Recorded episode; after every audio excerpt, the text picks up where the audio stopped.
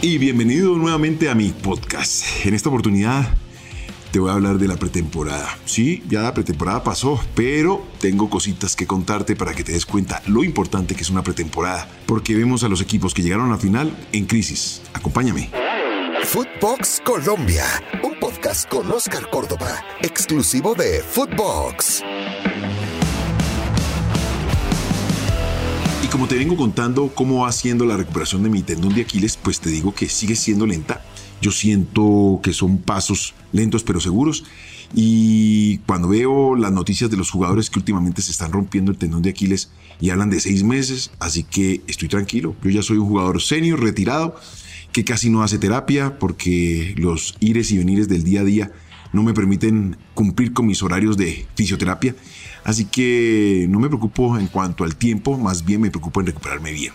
Ahora, ¿por qué hago énfasis en esto? Porque me doy cuenta que equipos como Junior, como Nacional, como el Tolima están sufriendo las consecuencias de llegar a la final y no poder hacer una buena pretemporada. Hoy, ya retirado, me doy cuenta de lo importante que era.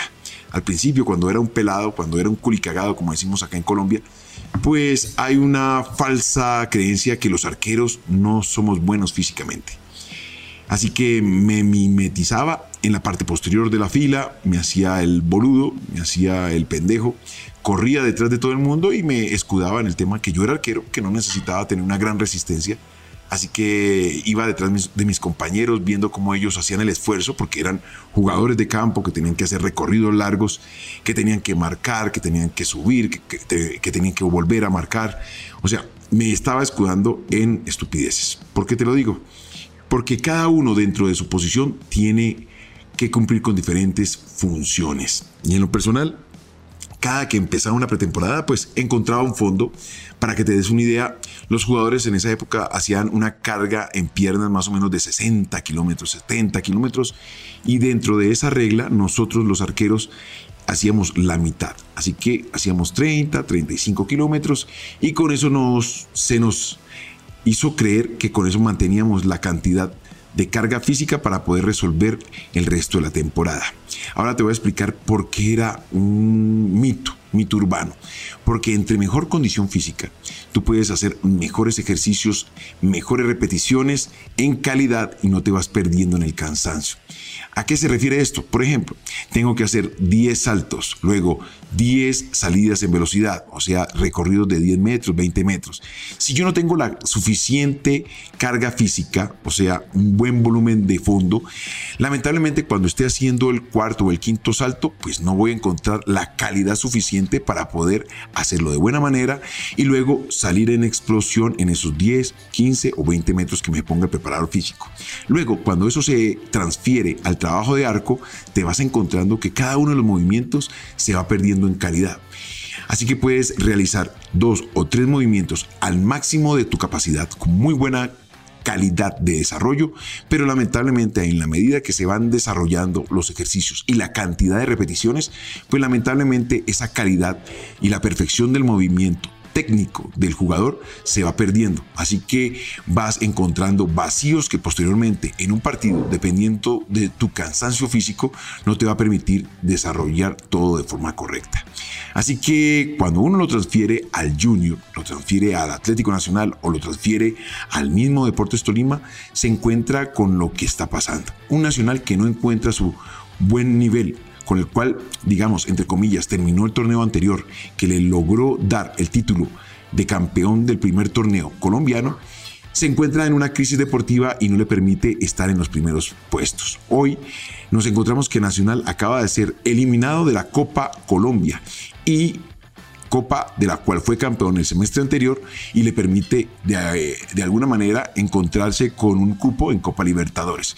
Ahora bien, el Tolima, un Tolima campeón del torneo colombiano que enfrentó la parte de Copa Libertadores y que lamentablemente con el tiempo se fue quedando físicamente. Como resultado, jugadores lesionados, están hablando de 12 jugadores de la línea titular y eso lleva a que de pronto el rendimiento que hoy encontramos en el Deportes Tolima no sea el óptimo.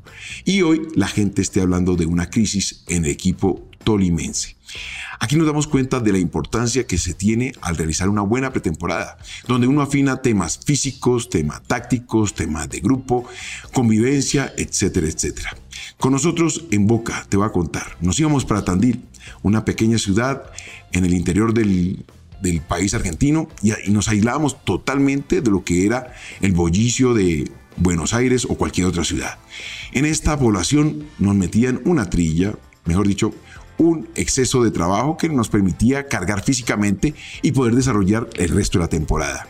Como consecuencia del desarrollo te vas encontrando con lesionados, sí, es normal. Jugadores que se van de vacaciones, que ganan peso, que pierden su condición física y al encontrarse con el estrés de la pretemporada, pues encuentras que se rompen las fibras y tienen que hacer un parate para poder volverse a recuperar físicamente y reiniciar la pretemporada.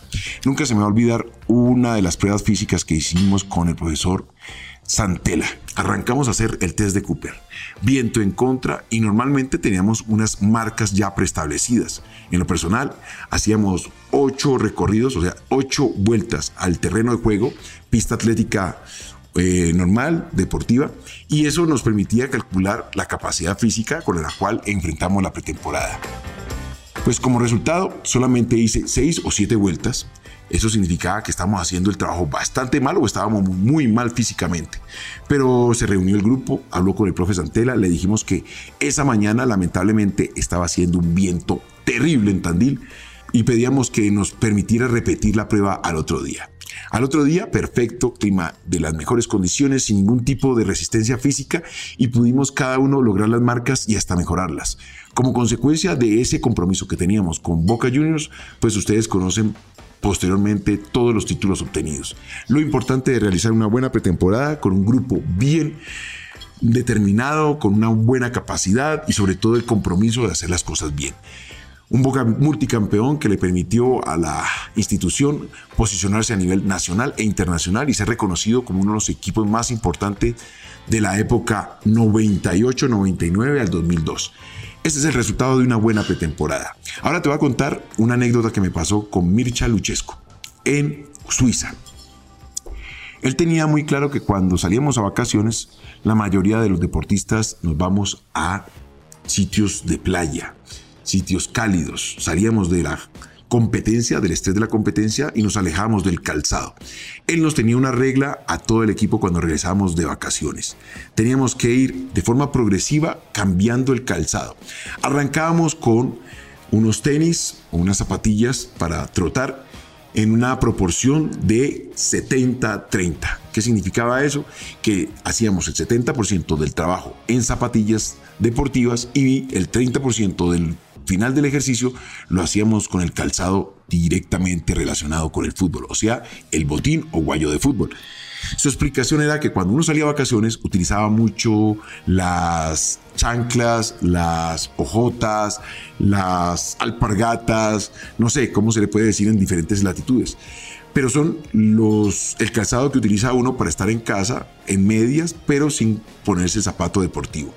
Él entendía que el pie perdía esa costumbre del calzado apretado y necesitaba ir recuperando esa memoria, digamos, eh, memoria futbolística deportiva para encontrarse de nuevo con el zapato adecuado a la competencia. Y a medida que iban pasando los días, íbamos aumentando la cantidad de tiempo o proporción del ejercicio con el calzado directamente relacionado, sea, el guayo, e íbamos bajándole a lo que era la zapatilla deportiva.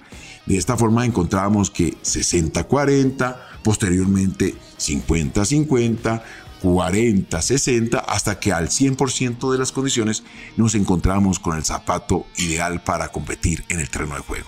Esto como una anécdota. Y la otra, no estrenar guayo en pretemporada ni zapato deportivo en las mejores condiciones, readaptarse a la, a la competencia, al día a día y de nuevo ponerte al servicio de tu profesión.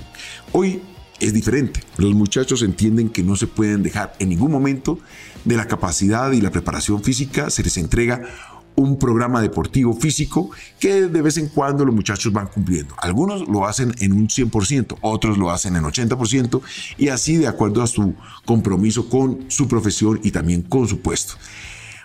De esta manera te encuentras jugadores que cuando llegan de vacaciones y entran a la pretemporada, pues no han ganado ni peso, ni han perdido peso, no han perdido su condición física y es más fácil reencontrarse con el trabajo. Ese debe ser la razón de ser de las cosas, el orden de las cosas. El que es profesional, encontrarse con ese rendimiento y con esa rutina para no perder tiempo y entrar directamente a la competencia sin perder esa costumbre de la competencia. Bueno, espero que te haya gustado esta anécdota al final del ejercicio.